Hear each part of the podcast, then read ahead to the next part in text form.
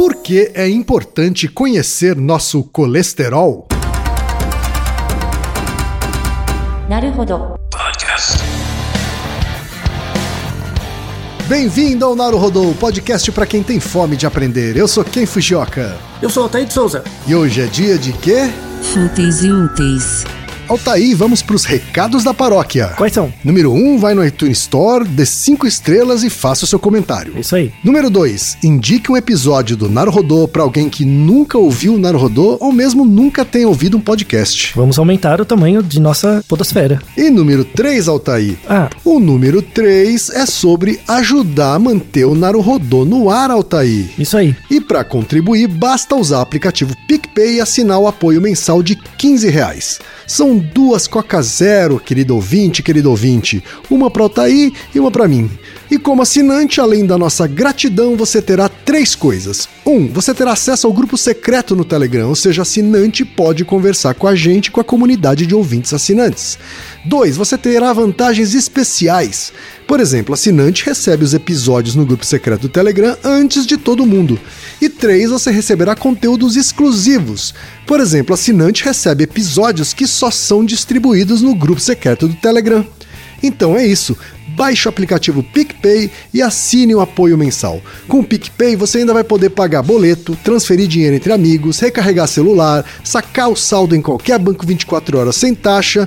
E olha só, no primeiro mês de apoio ao Narodô, você ainda tem um cashback de 15 reais. Isso mesmo, você assina e recebe seus 15 reais de volta. Uhum. Tá? Agradecemos desde já e participem, por favor. É isso aí.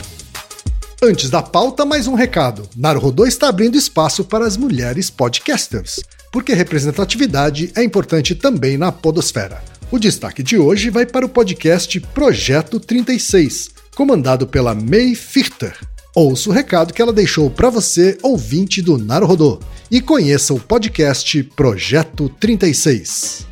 Olá, queridos ouvintes do Naruhodô. Eu sou a May e é um prazer poder falar com vocês e apresentar o podcast Projeto 36. O podcast fala sobre saúde mental de uma maneira simples, leve e bem-humorada. Lá eu compartilho minhas experiências com terapia, tratando depressão, pânico, transtornos alimentares e também minha experiência como uma pessoa borderline. Por lá, várias pessoas legais e especialistas também conversam com a gente para trocar experiências e tirar dúvidas. Acompanhe o Projeto 36 em todas as plataformas. Beijão e até lá! E chegamos ao momento Alura, querido ouvinte, querido ouvinte. Eu sei que nessa época de isolamento social a gente é bombardeado o tempo todo com lives, webinars, cursos, e embora o senso comum tente nos convencer de que estamos em home office, a verdade é que estamos sendo forçados a ficar em casa e tentando trabalhar em meio a uma pandemia. Então, meu recado é: antes de mais nada, vá com calma e cuide de sua saúde mental. Dito isso, pode ser sim um bom momento para dar uma acelerada em sua carreira profissional. E é para quem estiver afim de fazer isso que eu quero falar aqui da Alura, a maior plataforma de cursos online do Brasil. Tem mobile, programação, front-end, infraestrutura de tecnologia, design, user experience, marketing digital, data science, inovação, gestão, tem para todos os gostos. E a Alura não é só uma plataforma ela é uma instituição de ensino, ou seja, ela garante a qualidade dos cursos que são produzidos por ela mesma. E funciona de um jeito muito simples. Você tem acesso a mais de mil cursos com uma única assinatura. Agora a vantagem: ouvinte Naruhodô tem desconto de 100 reais. Mas para ter esse desconto, precisa acessar a seguinte URL, anota aí, alura.com.br barra promoção barra. Repetindo, alura.com.br barra promoção barra. A família B9 de podcasts está com novidades. A produção de um novo podcast sobre investimento junto com o Santander, chamado Próxima Ação. O Próxima Ação é apresentado pelo Teco Medina, que traz toda quarta-feira de manhã uma análise financeira das notícias do Brasil e do mundo, junto com um especialista Santander, com o objetivo de ajudar os investidores a entenderem o que podem fazer e o que afeta os seus investimentos. Lembrando então, rola toda quarta-feira às 5 da manhã. Bora escutar? Busque por Próxima Ação no Spotify ou em youtube.com/barra Santander Brasil. Altaí, temos pergunta de ouvinte, Altaí. Uma pergunta de saúde pública cujas consequências do não cuidado em relação a ela matam 17 pessoas por minuto. É verdade. E esse episódio, Altair, é um oferecimento da Libs Farmacêutica, Altair. Uhum.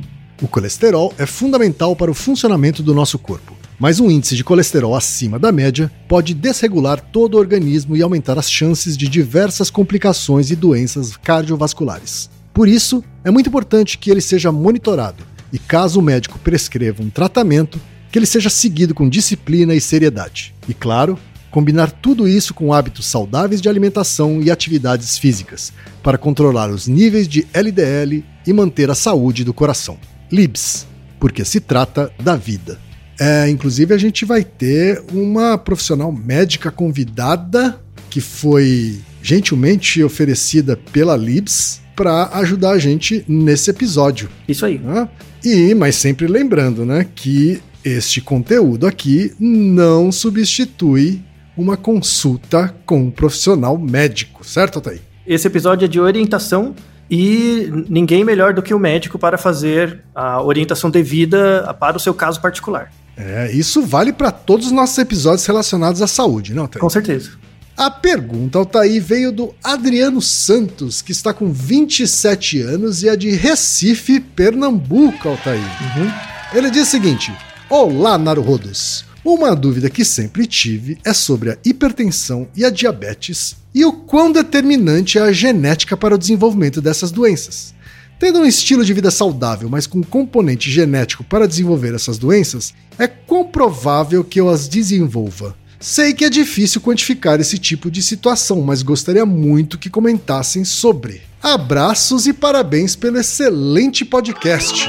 Altair, pergunta do Adriano aqui tem relação com colesterol, certo, Altair? Com certeza. Não, e, e na verdade, é, quando a gente pensa em hipertensão e diabetes, é, existe é, é, é uma clara relação entre componente genético e, e ambiente, né? E e a vida que você vive. É, a, a, o interessante de pensar na questão dele é que a genética, com certeza, é, tem um papel fundamental no desenvolvimento de doenças ligadas à hipertensão e à diabetes. Mas, na verdade, você pode pensar isso de um ponto de vista um pouquinho mais econômico.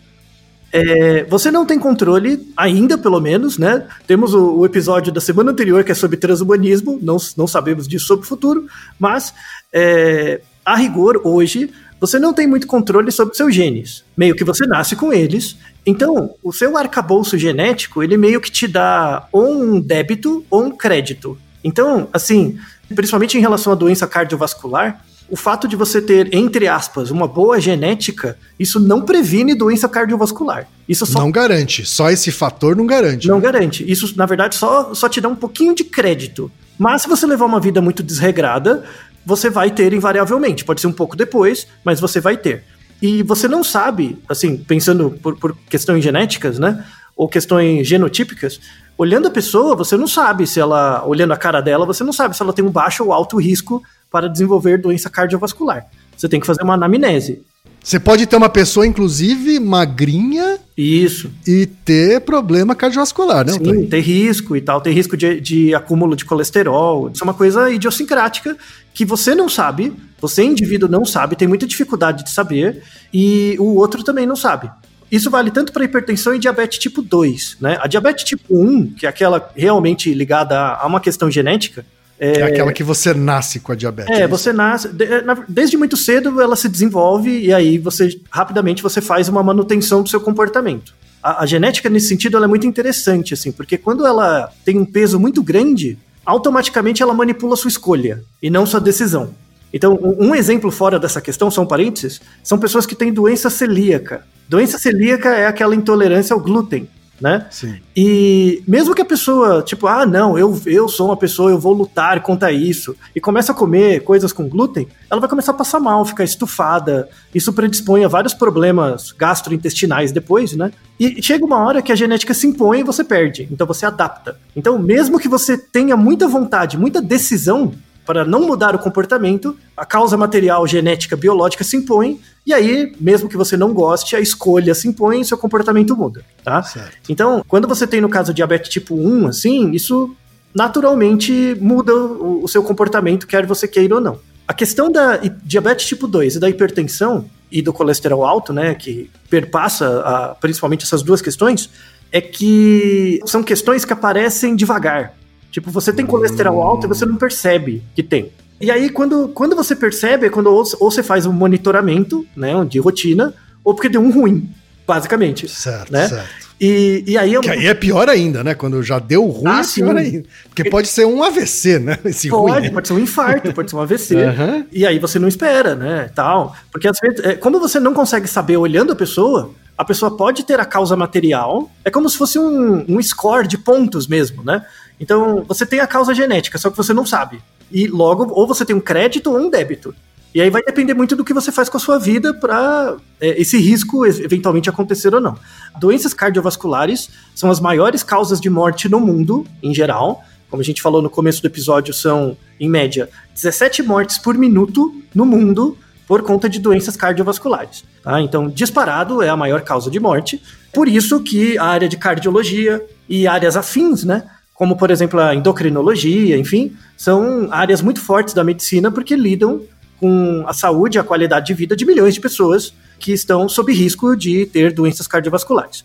E aí, por isso, é, temos nossa convidada, que é um- uma médica especialista nessa área, a Cíntia Valério, e eu pedi, entrei em contato com ela e pedi um áudio para ela comentar, é, fazer uma apreciação inicial do tema, do qual traremos curiosidades ah, logo após.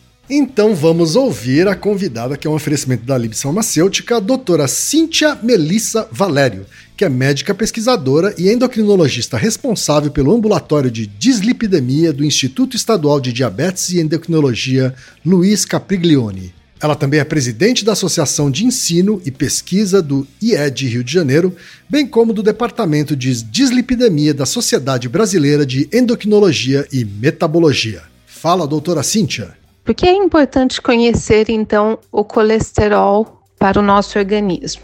Quando nós ouvimos o assunto colesterol, já se imagina aí como algo ruim para o corpo, mas não é bem assim que funciona. Na verdade, o colesterol ele é uma substância importante para o funcionamento do organismo, desde que ele esteja em níveis controlados.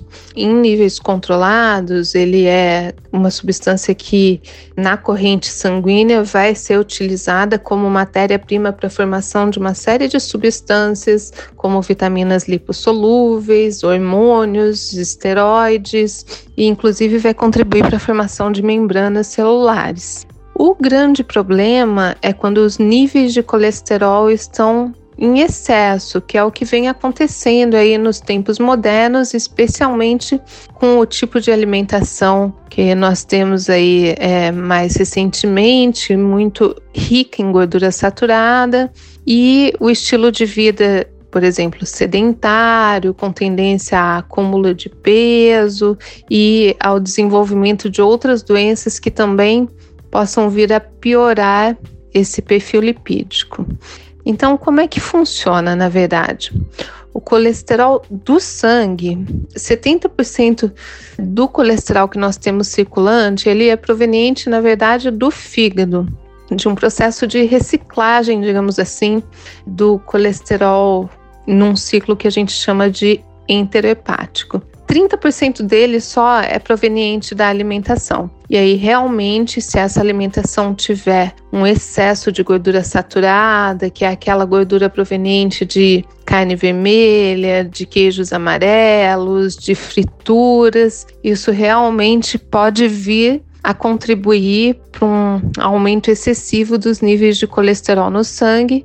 E aí sim, isso pode trazer graves problemas à saúde. Então, como eu falei, uma grande parte desse colesterol vai ser proveniente aí do fígado, então também vai ser determinado por fatores individuais. Os níveis medidos no sangue, eles dependem dos nossos hábitos alimentares, mas também dependem de outras condições. Condições, por exemplo, genéticas, condições relacionadas a outras doenças que eu possa desenvolver durante a vida. Então, um paciente que seja sedentário, um paciente que tenha excesso de peso, especialmente aquela gordura acumulada na região abdominal, um paciente que tenha diabetes ou pressão alta, ele vai ter mais tendência a ter aumento dos níveis de colesterol, especialmente a fração ruim do colesterol, ou chamado LDL colesterol. Esse é o mais deletério para a saúde. Falando um pouquinho sobre as frações de colesterol no sangue, é importante também ter conhecimento que quando nós dosamos lá no exame de laboratório, nós dosamos o colesterol total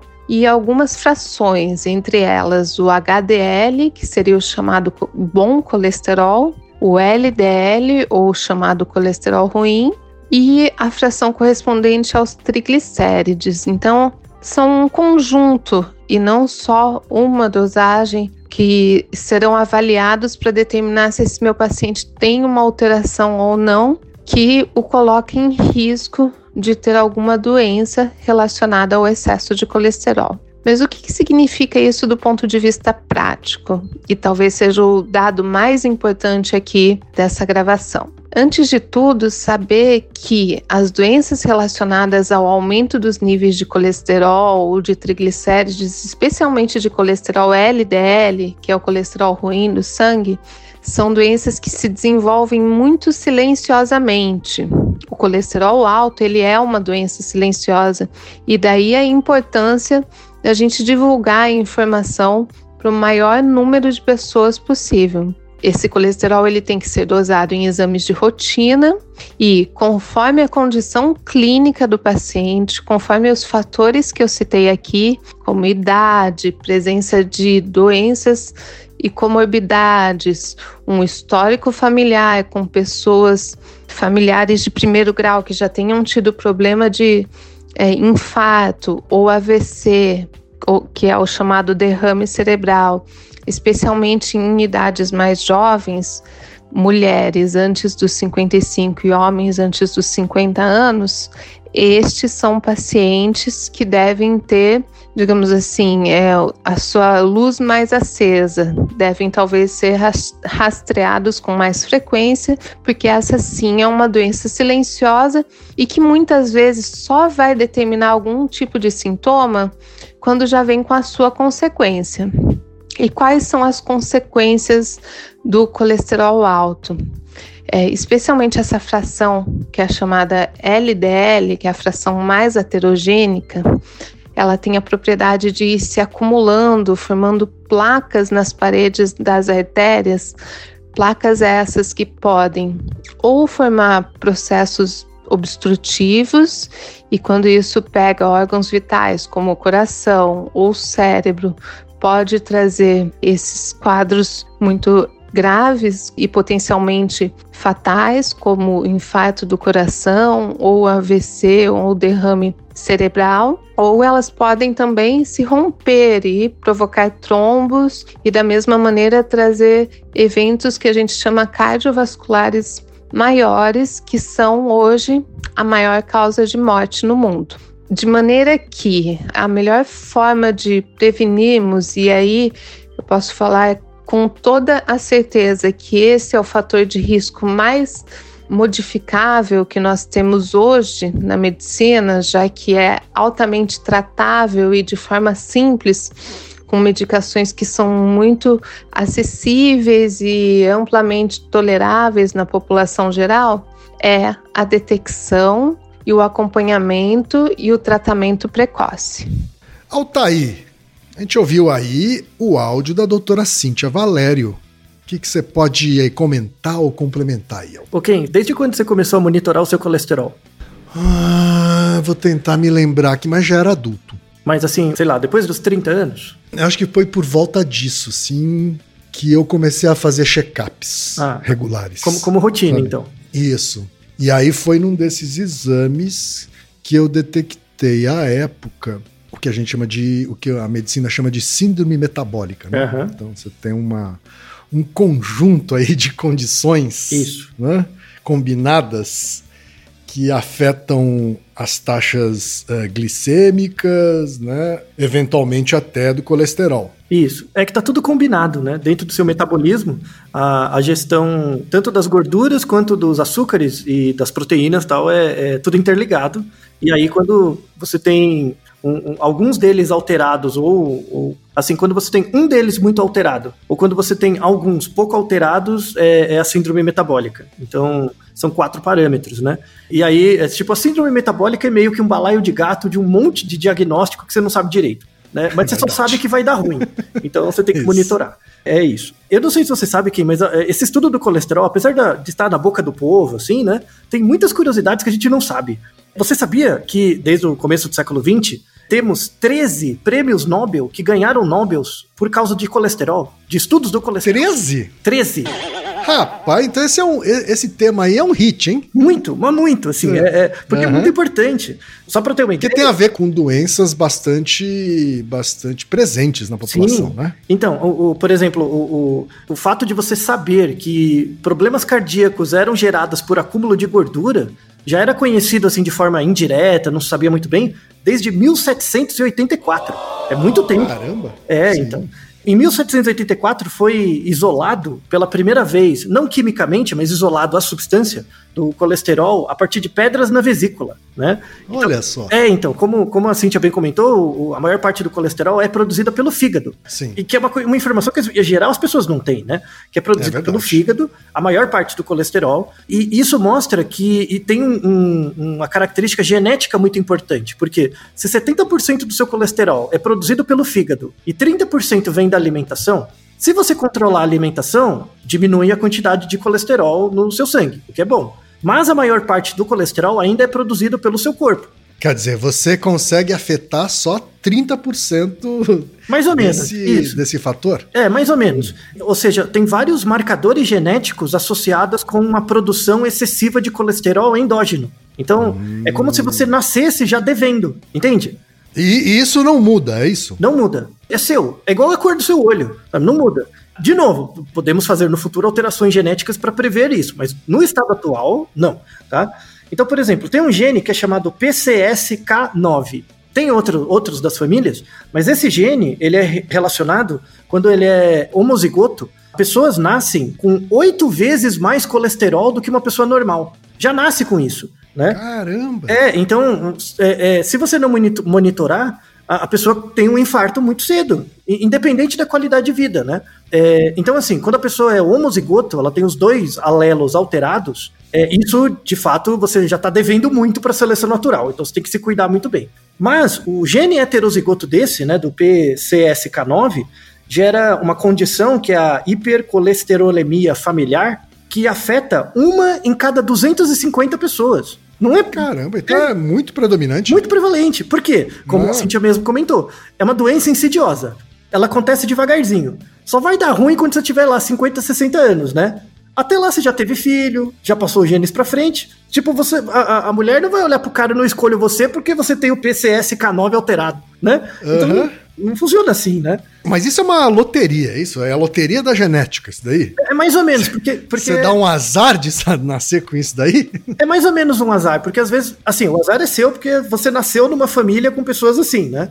Então, uhum. mas como é muito prevalente, assim, o caso homozigoto é bem raro, assim, porque aí a pessoa vai ter um infarto muito cedo, aí é difícil. Mas o caso heterozigoto, que só tem um, um alelo alterado e outro não, é muito prevalente. As pessoas vivem bastante, enfim. Então é difícil de pegar. Você não faz um exame quando você nasce para ver esse gene ou outros alterados. Então o melhor jeito é fazer o monitoramento e, e, controlar os fatores de risco. Então, por exemplo, o médico em geral pergunta se você tem seus pais já tiveram problema cardíaco, já tiveram infarto, ou os avós, irmãos, parentes de primeiro grau, né? Se já tiveram algum, já deu algum ruim. Isso é, é, é, já é um fator importante. Outra, outras curiosidades interessantes, como a, a Cintia comentou, o LDL é chamado de colesterol ruim. Por que, que ele é chamado de colesterol ruim? O seu fígado produz a maior parte do colesterol, como a gente comentou, e o, o colesterol é um tipo de gordura que não é solúvel no sangue, tá? Ele não é solúvel. Se você pegar colesterol, por exemplo, fora do organismo, ele é tipo um pó. Parece um pozinho, bem fininho, né? Sei. E como ele não é solúvel no, no sangue, é, para ser transportado no organismo, porque, de novo, o colesterol ele tem uma importância muito grande, o problema é o excesso. Você pode comparar, assim, fazendo uma analogia, você pode co comparar o colesterol como se fosse o cimento das células. Porque se você pensar uma célula, ela tem uma membrana citoplasmática, né? A membrana que separa o ambiente externo dela. Essa membrana, ela tem que ser meio um pouquinho rígida, né? Tem que ter uma viscosidade diferente. Para você aumentar a viscosidade, você tem que pôr um cimentinho. E esse cimento é o colesterol. Para dar a liga. Para é dar a liga, isso, para dissolver, né? Aham. Então, o colesterol, ele, é, ele, é, ele anda pelo seu corpo, só que como ele não é solúvel, eles formam pequenos saquinhos. E esses saquinhos é o LDL, que em inglês quer dizer Low Density Lipoprotein, ou proteínas de baixa densidade. Então, essas bolinhas de colesterol saem do seu fígado, formam uma, bo uma bolinha e caminha pelas suas artérias até o caminho final delas, né? Onde quer que E, ela, e elas vão servir como essa liga? elas servem como esse sementinho para células, né? Uhum, como um tipo tá. de cimento. E aí eh, servem várias, várias funções. Então, por exemplo, a sua correta produção de testosterona, um dos componentes da testosterona é um metabólito da, do colesterol, assim como o estrógeno. Então é muito importante. Assim, você não pode não comer gordura um pouco, né? É, o problema é que a gente come demais. É, porque gordura é uma coisa que é, provavelmente o, o sufi- o suficiente já está presente em alguns alimentos é, que dispensariam a gente comer fritura, por exemplo. Isso, isso, exatamente. As preparações atrapalham, né, bastante. Mas o, o, o colesterol, ele- a gordura em geral, é uma fonte de energia para o corpo muito grande.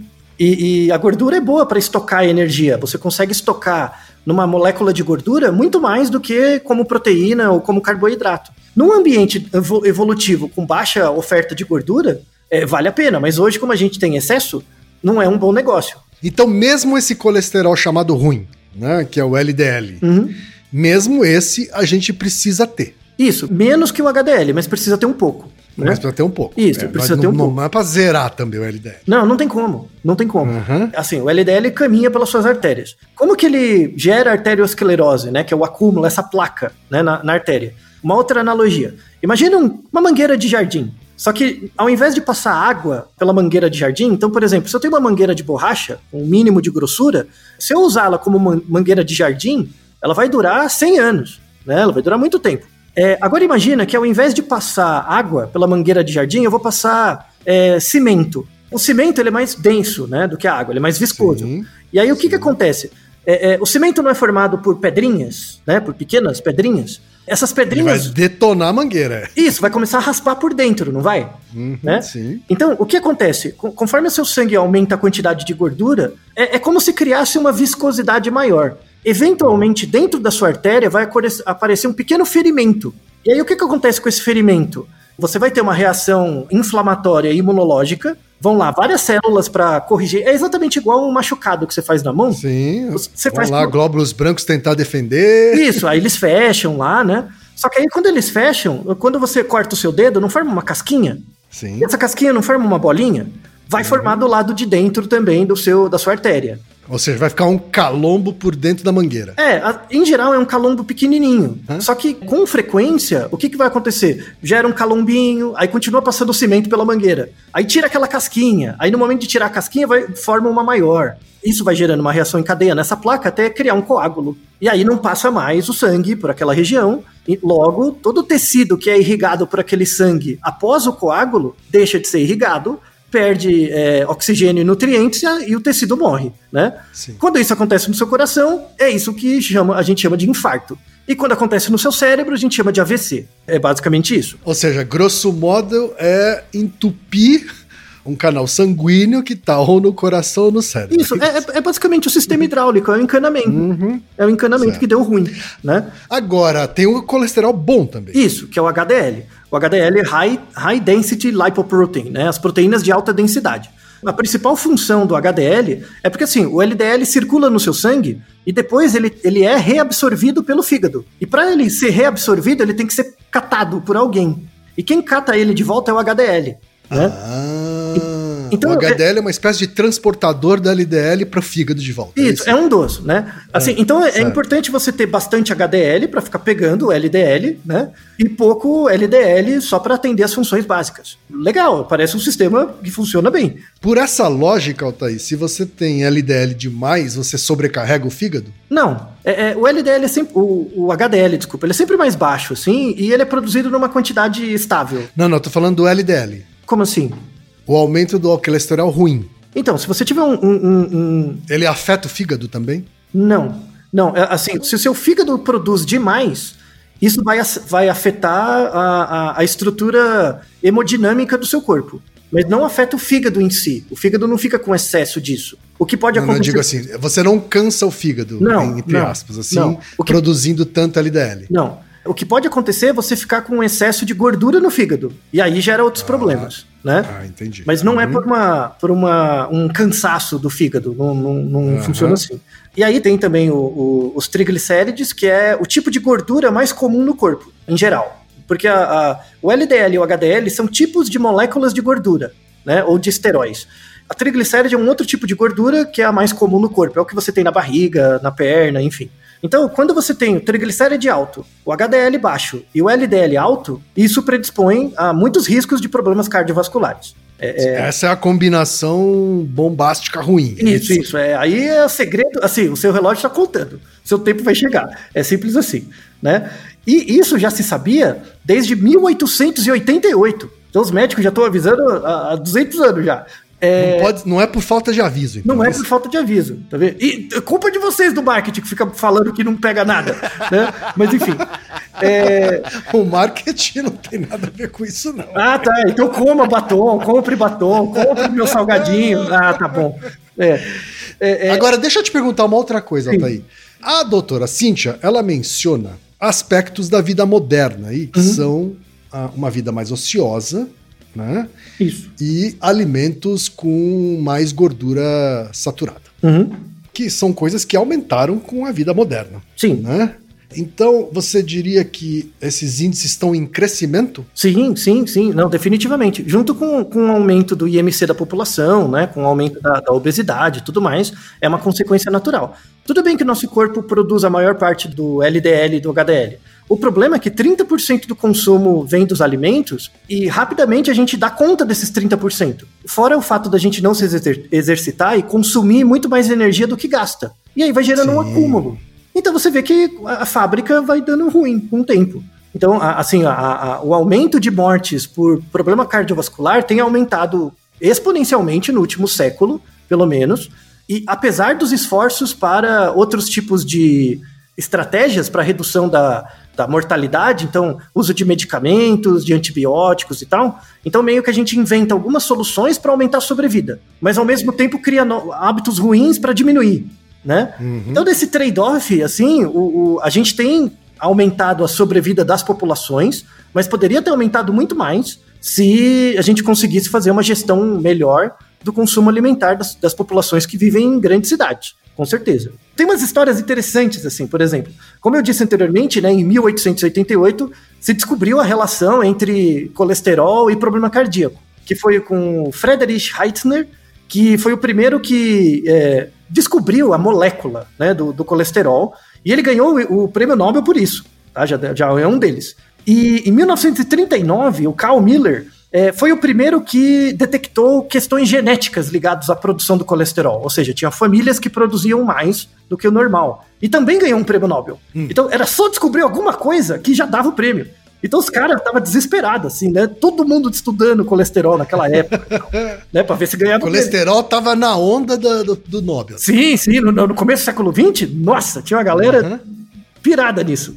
E aí, tem um- uma história muito interessante do, de um japonês, né, 1979, é um pouco mais recente, que é o Akira Endo. Vamos deixar na descrição um texto que ele mesmo escreveu, que é bem interessante, conta a história dele, é bem interessante.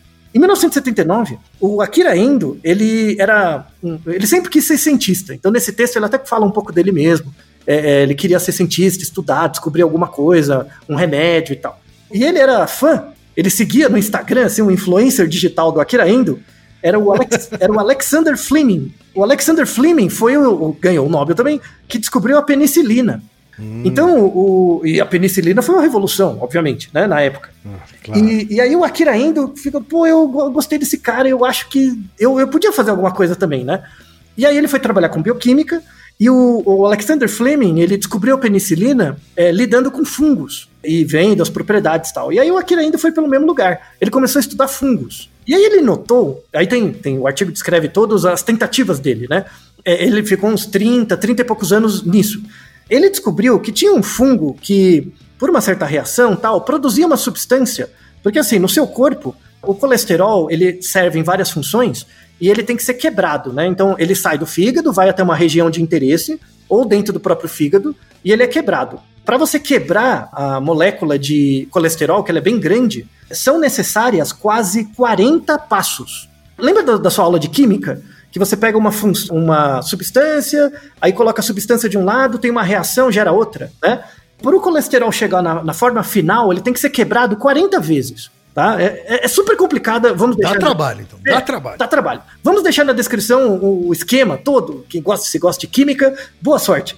Tá? Tem muita coisa.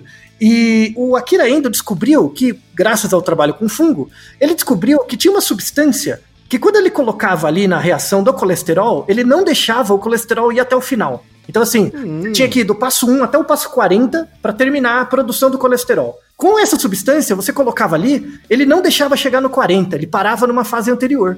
Aí o Ele interrompia esse processo. interrompia esse processo. Aí ele começou a fazer testes com outros organismos, com rato, né, pra, com macaco, para ver, né?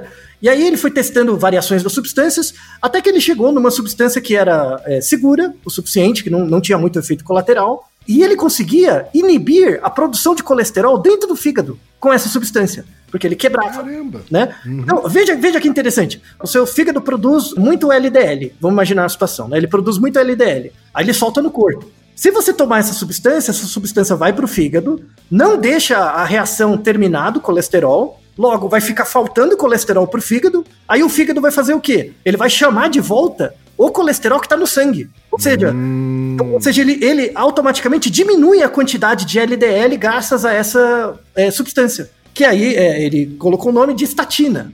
Então são as estatinas. Ah, Aí daí veio essa, essa substância aí. Isso, é, é, é, surgiu assim, ela foi lançada nos anos 90, né? Teve muitos anos de teste, mas aí gerou uma revolução, assim, e, e realizou o sonho do Akira Endo. Muita gente considera o achado das estatinas tão surpreendente quanto a penicilina. Porque Ah, a- então as estatinas, elas nasceram assim. nasceram assim, do trabalho do Akira Endo. E aí gerou várias variações, tem várias empresas que criam moléculas diferentes, mas é, é tudo estatina. E o mecanismo é sempre esse. Ele impede a formação de colesterol, é, impede o final da reação do colesterol no fígado, logo o seu fígado vai puxar o, o LDL que está no sangue. Logo a quantidade de LDL diminui.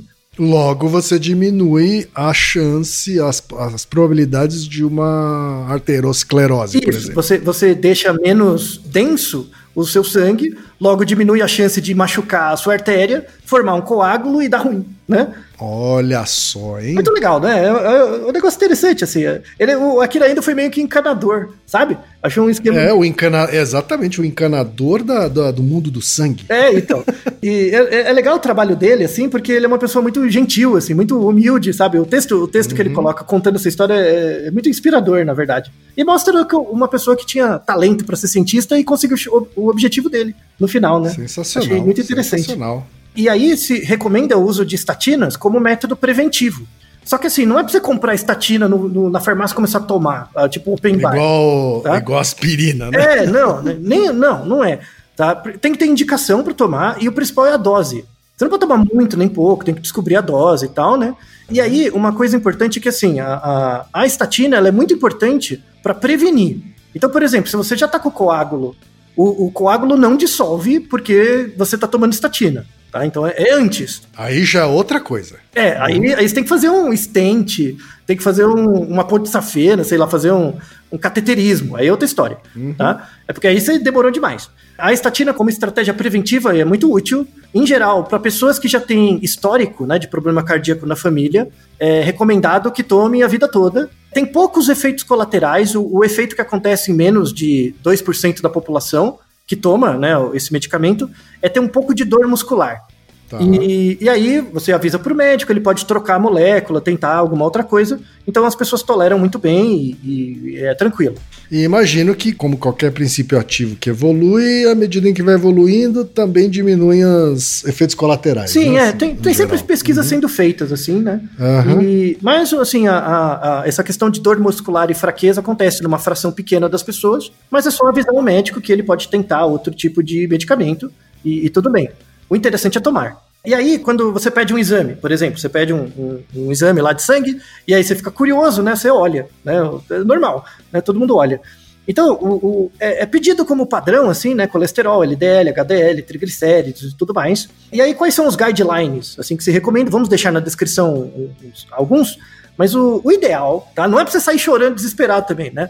O ideal, assim, bacana, pra você tá bala, porque você tem o colesterol total, que é a soma do HDL e o LDL. Se o seu colesterol total tiver menor que 190, é estrelinha pra você, né? Você está bem. É, só que aí, aí isso é um ponto, mas você tem que olhar o balanço do LDL e do HDL. Não pode ter uma diferença muito grande entre eles.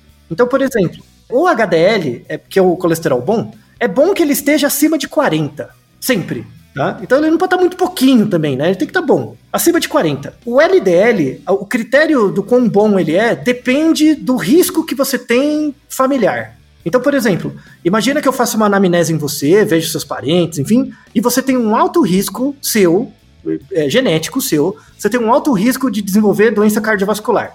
Então, o que, que eu vou fazer? Eu, vou- eu tenho que ser mais rigoroso com o LDL. Né? Eu, eu não posso te deixar ter um, um LDL muito alto. Então, assim, se você tem detectado pelo médico, se você tem alto risco de doença cardiovascular, você tem que ter um LDL abaixo de 50. Se você tiver um risco baixo, algum risco mais baixo, eu te dou um crédito. Você pode ter o LDL abaixo de 70. Se você tiver um, um- um risco menor assim, abaixo de 100. E se você tiver, não tiver um risco aparente, assim, próximo, de parentes próximos, você pode ter o HDL, eh, o LDL menor que 130. Então, o, o- critério do LDL, ele não é um só. Ele depende da sua questão familiar, histórica, enfim. Vamos deixar na descrição um link, que é da Associação de Cardiologia Americana, que é um site que você pode entrar e aí você coloca a sua idade. seu- é, tipo, eu acabei de fazer o exame de colesterol. Aí o HDL, o EDL tá lá no papel. Você pode entrar nesse site colocar a sua idade, é, seu peso, os dados de HDL e LDL, é, de histórico familiar, e ele te dá uma, uma porcentagem de risco que você tem nos próximos 10 anos de desenvolver é, doença cardiovascular, desde que você seja similar o suficiente à amostra de pessoas que eles os utilizaram para criar o algoritmo. Tá? É, e é interessante esse, esse, essa calculadora aí, né? Isso. É, é no Do- site. Do, Amer- do- do American College aí. Isso. Porque, diferentemente né, dos exames mais gerais que a gente faz, ele leva em conta o seu sexo biológico, né? Leva em conta até a raça, né? Sim. Para diferenciar aí o- o- os seus tetos, né? Vamos dizer assim. Isso. Lembrando, lembrando que isso não substitui o médico, mas É isso é, uma informação útil. Tá? Assim, Uhum, só para você sim. ter um pouco de curiosidade sobre como funciona. Tá? Sim. É, lembrando que essa coisa de colesterol, triglicéride e tal, diz respeito à quantidade de gordura que você tem no seu sangue. Nesse sentido, você pode pensar de uma forma química mesmo. Essa metáfora que eu fiz da, da mangueira de jardim com cimento passando dentro gerando esses traumas né, do lado de dentro, é, é mais ou menos o que acontece na sua artéria. É uma analogia insuficiente, mas ela é razoável para você imaginar e te dá um pouco de, de percepção de risco quando dá ruim. Então, assim, é, é, recomenda-se que, se, principalmente se você tem alto risco, é, depois dos 30 anos, faça um hemograma todo ano, pelo menos, só para monitorar. Dieta ajuda bastante, né? Assim, con- é, educação alimentar e exercício. Ou seja, não tem muito segredo, né? Altair? É aquela, é. aquela combinação de uma vida razoável aí que não precisa nem ir no médico para saber, né? Sim, sim, é, mas, mas, assim, é, é, bom você ir no médico pelo menos para mapear os Isso, fatores de no médico risco. você vai para monitorar as coisas, Isso. né? Não, e para saber Agora- o quanto você tem de crédito ou débito do, da genética. Verdade, Sabe? que tem os fatores genéticos, as- a, a herança familiar, etc. É, então, né? por exemplo, você pode ser um esportista super ativo e de repente cai duro. Por quê? Porque, porque você já estava devendo muito na genética, Uhum, né? sim. Por histórico Porque a familiar. gen- vamos lembrar, a genética aí corresponde a aproximadamente 70%. É, então. do- tem- vamos deixar dois fatores. artigos na Uhum. descrição que falam em gêmeos. Se um tem colesterol alto inerentemente, qual a probabilidade do outro ter? Em estudos com gêmeos monozigóticos, né, gêmeos idênticos, cerca de 73% de convergência. E gêmeos dizigóticos é cerca de 55%. É bastante. Então, Significa o quê? Significa que se um tiver, o outro o outro tem 73% de chance Isso, de ter também. de ter é também, né? Então não, não é desprezível, é importante consultar um médico pelo menos para ver esses fatores de risco. E aí uma mensagem final, quem? Vamos imaginar que quem Fujioka agora, se bem que é verdade, né? Isso, está acontecendo no último ano, pelo menos. Quem, quem Fujioka vai se tornar fitness. Aí agora eu vou fazer exercício, agora eu vou ser uma pessoa ativa, né? Ah, Aí você escolhe o esporte que você tiver interesse e começa a praticar. Aí imagina que Tênis de mesa, por exemplo. isso, por exemplo, por acaso, né? Ninguém, ninguém pensou nisso, né? Aham. Aí você começou a praticar seu tênis de mesa, começou a, a rece- perceber os benefícios disso e começou Uhum. a treinar mais ativamente e tal. Aí tem, a, tem o reforço também do grupo, né? Porque aí tem outras pessoas Sim. que treinam e, e tudo mais. Claro. né? Aí você começou a estabelecer a aderência pelo, pelo, exercício físico. Ótimo, Uhum. né? E aí você começa a perceber que você perde peso mesmo. Aham. Tipo, você ganha um pouco mais de tônus muscular, o, o- as roupas ficam um pouco mais largas. Uhum. E aí tem uma curiosidade muito interessante que eu gostaria de fechar esse episódio. Porque, ó, quando você faz exercício e, e com uma certa intensidade necessária, e você começa a perder peso, você percebe, por exemplo, a sua gordura diminuindo, né? Sua barriga fica menor, você aumenta o tônus muscular, né? É o que a gente muda, chama de mudar de massa. Perde massa gorda e ganha massa magra. Você nunca parou pra pensar quem, como que você perde gordura? Porque imagina, você tá lá correndo, numa esteira, sei lá. E aí você começa a perder peso. Todo dia você corre na esteira. Ou seja, e aí você faz sua impedância, você tá perdendo gordura, né? Uhum. Como que a gente perde gordura? Pra onde essa gordura tá indo, Otávio? Isso, é, então, eu- eu- vamos fazer um exercício, vai, Kim. O que você É. acha? Olha, Palpite meu. eu imagino que a gordura tá sendo gasta Hum. pra produzir coisas boas. Então, de repente, pra produzir proteína, talvez, ou Então, ou para restaurar músculo, ou enfim, ele gera energia. não é Isso, uh, chegamos perto. Isso, boa. Então, gordura é um, é um, é um receptáculo, um- uma coisa que guarda energia. Isso que é importante, tá? Sim. É, então, como é uma molécula de energia, para ela gerar energia, e aí a gente volta nas aulas de química, que são interessantes, né? Que você tem uma reação de um lado, gera uma reação do outro e libera energia, né? Vamos deixar um artigo sensacional, um artigo muito interessante na BMJ, é, que fala o seguinte. E, inclusive, o, o autor, eu, eu gosto do- desse episódio porque os autores são bem interessantes, assim, eles co- começam contando uma história. Não é só o Akira Endo, o, o- o autor desse outro artigo também. Ele começa a escrever no artigo, ele conta o seguinte: por- é, eu comecei a praticar exercícios e eu perdi 16 quilos, né? Ele conta. E aí, minha curiosidade de cientista aflorou, e ele é um cara que trabalha com bioquímica, ele começou a pensar, como que eu perdi essa gordura? Como, né? Tipo, você fala virar energia. Parece uma coisa meio namastê gratidão, né? Mas, mas- como? Assim, é, fisiologicamente, como- o que que acontece?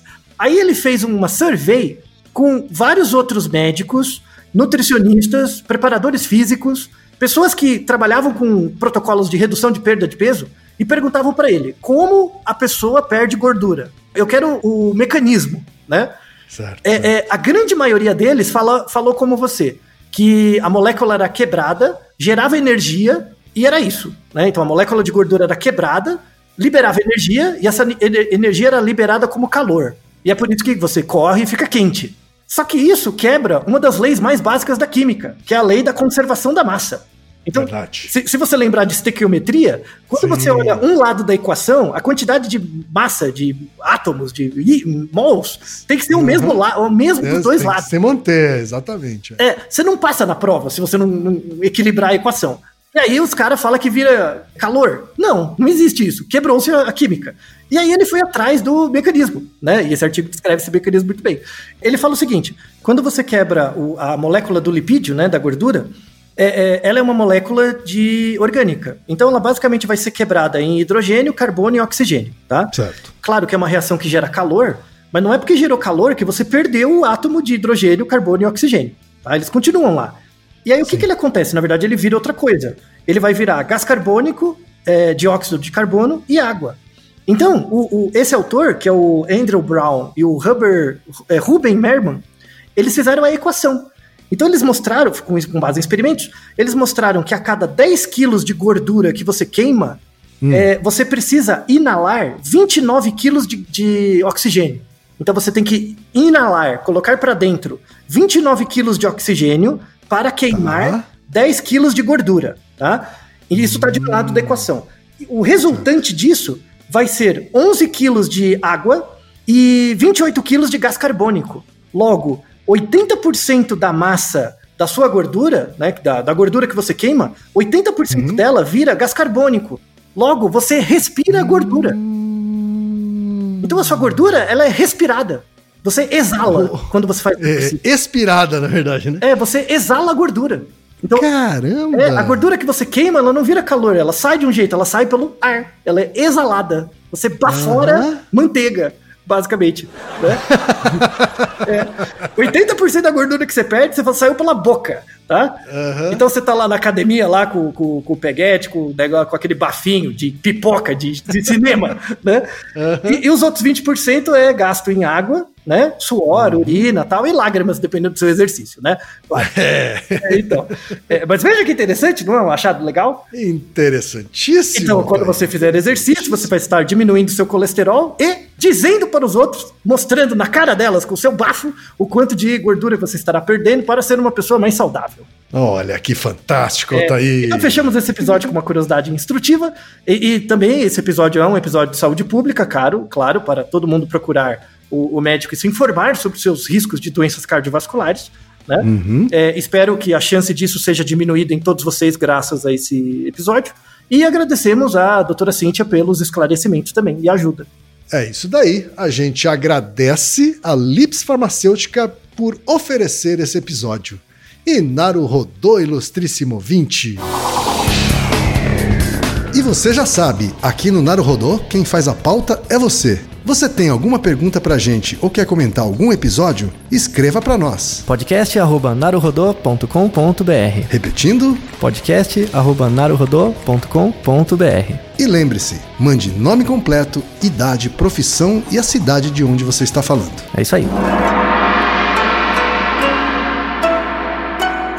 な